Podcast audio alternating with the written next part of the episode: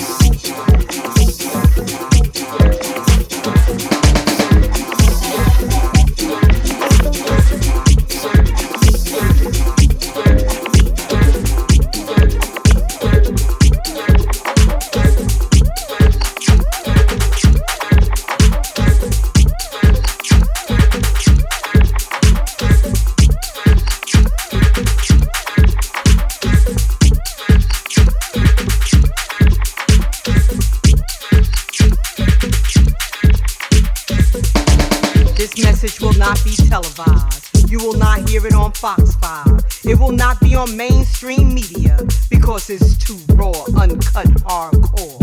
They came to the Floetress with this Gil Scott Heron disc and said, We need you to deliver this raw, uncut, hardcore.